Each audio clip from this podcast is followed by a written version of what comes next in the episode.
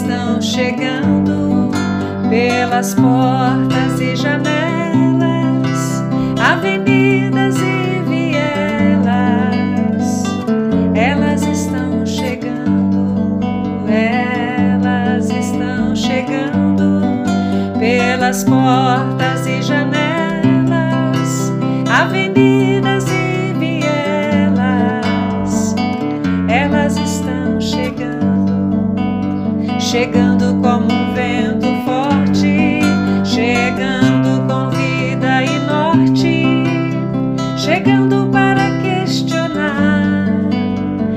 chegando para mudar, chegando sempre com doçura, chegando para juntar as forças, chegando para encantar, chegando para alegrar.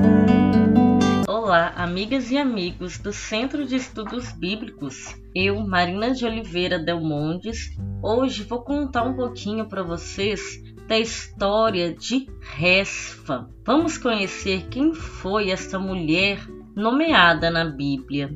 Vocês ainda devem estar se lembrando do nosso último episódio, não é? Pois é, falamos sobre Sárvia ou Zeruia. Isso mesmo. A Sárvia estava também envolvida naquelas tramas do palácio, nas lutas pelo trono entre o grupo de Saul e o grupo de Davi. E Sárvia teve seu nome mencionado na Bíblia 16 vezes, sempre relacionado aos seus filhos. Hoje trazemos mais uma história muito interessante.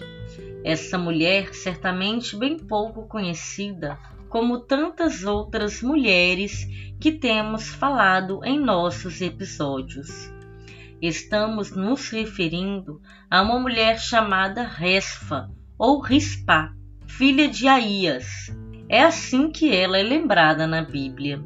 Mais que uma história, sua presença e seus gestos são decisivos para fazer a diferença e reverter um relato de violência sangrenta numa história de resistência místico-profética.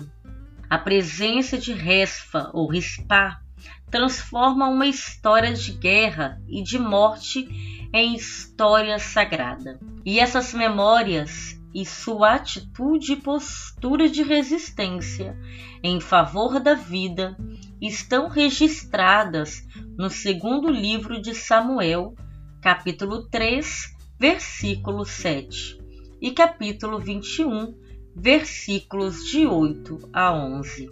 Resfa ou Rispá significa pedra brilhante. Ela era concubina do rei Saul. Resfa era mãe de Armone e Mefibosete, filhos de Saul. Estes dois filhos e mais cinco netos de Saul foram entregues por Davi aos Gabaonitas como expiação pelo massacre executado pelo rei Saul. Os Gabaonitas crucificaram os sete israelitas, deixando seus corpos expostos desde o princípio da ceifa da cevada na primavera por todo o ardente estio, até a queda das chuvas periódicas em outubro. Vamos ouvir Resfa. Vamos deixar que ela comunique a nós a sua experiência e, por meio de sua ternura, coragem e presença silenciosa.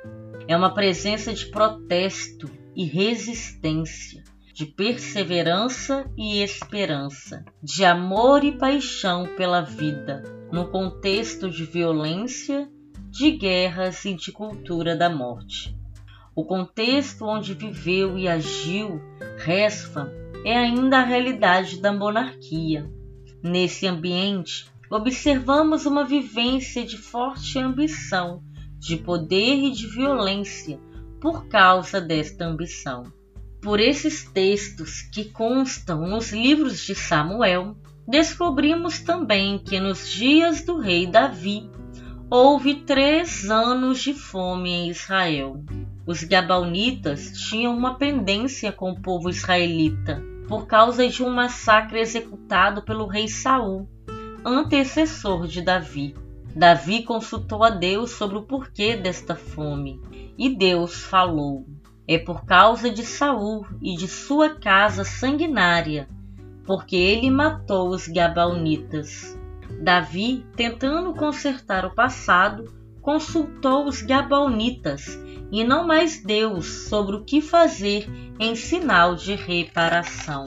Os Gabaonitas exigiram de Davi que entregassem a eles os filhos e netos de Saul, para que fossem crucificados. E Davi cedeu às exigências desse grupo e entregou os descendentes de Saul para serem sacrificados.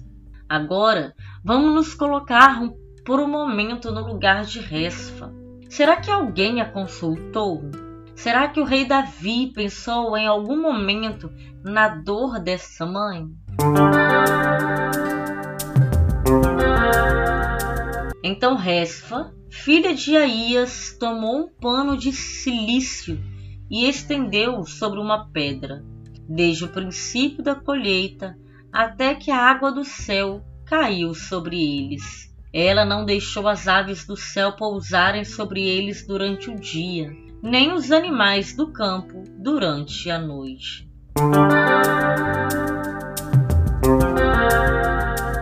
Resfa, certamente tomada de profunda dor, não ousou falar uma palavra sequer. Armou uma tenda com sacos de estopa. Ficou aí, vigilante e alerta, desde o princípio da ceifa da cevada, na primavera, por todo o ardente estio, até a queda das chuvas periódicas, em outubro.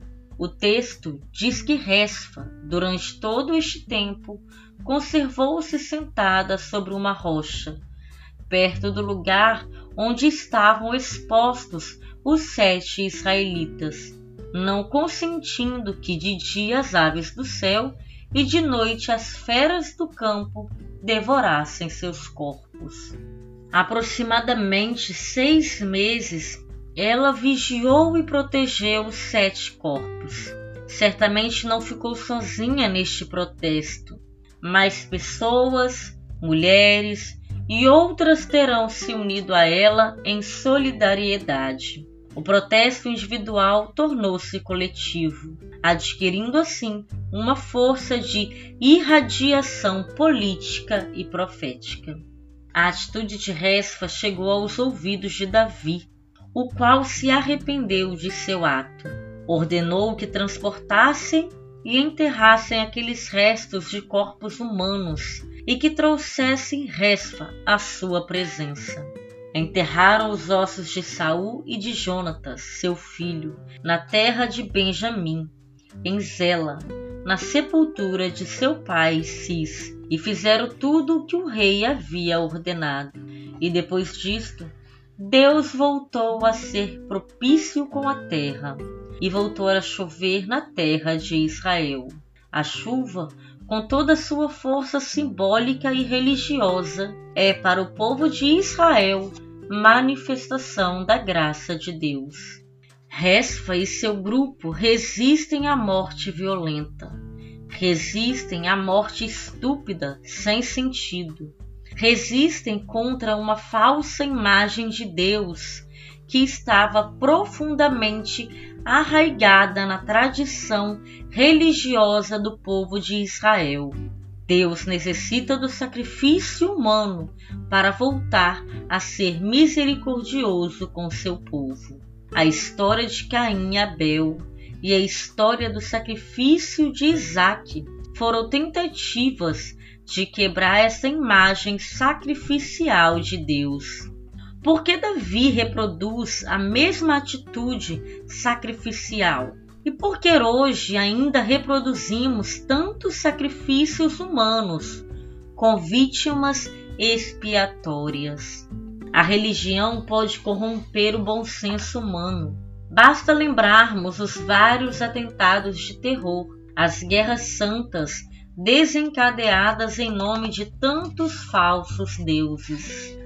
Atualmente, temos ouvido muito a expressão Deus acima de tudo, por pessoas que tentam passar uma ideia de que os desmandos praticados no atual momento de nossa realidade estão de acordo com os planos de Deus. Olhando para a Respa, vemos que ela não podia fazer nada para impedir a morte de seus filhos e dos demais cinco israelitas marcados para morrer. Porém, ela não concorda com essa forma violenta e cruel de proceder com vidas humanas. Menos ainda, se conforma com os motivos religiosos e políticos alegados para justificar tal violência. Percebemos, pela atitude de Resfa, que sua ação é alimentada por verdadeira paixão pela vida. Sua fonte de resistência certamente é o Deus da vida e não a falsa imagem religiosa de um Deus da vingança. Isto é notável pela sua atitude perseverante em permanecer dia e noite junto aos sete corpos humanos. Pelos caminhos da Meca, a mãe gritando com loucas, antes que fiquem tão roucas, digam aonde acharão seus filhos mortos levados na noite da tirania, mesmo que matem um dia, elas jamais calarão haverá um sinal mais forte e expressivo para testemunhar o senso de dignidade do corpo humano? Corpos sagrados, corpos mutilados, corpos em decomposição, corpos de filhos, simplesmente corpos humanos, a habitação de Deus que quer vida e vida em abundância. Um abraço a todos e todas e até o próximo episódio do Elas Estão Chegando. Chegando pra sarar as juntas, chegando